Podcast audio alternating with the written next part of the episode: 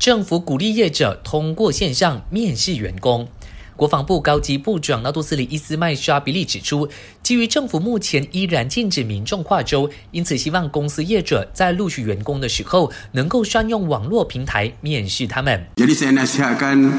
syarikat-syarikat yang ingin membuat temuduga, gunakan temuduga secara maya, tidak secara bersemuka. Kerana kita tidak benarkan rentas negeri setakat hari ini. 另外，伊斯麦沙比利就说，政府目前已经把三所医院改为隔离并治疗确诊非法外劳的地方，预计有将近一千五百张床位，足以应付确诊的非法外劳人数。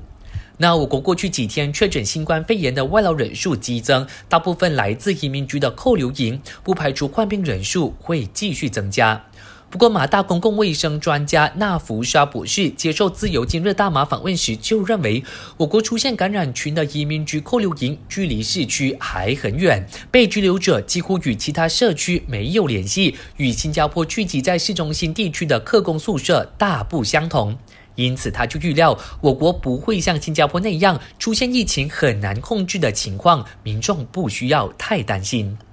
我是嘉俊，感谢收听。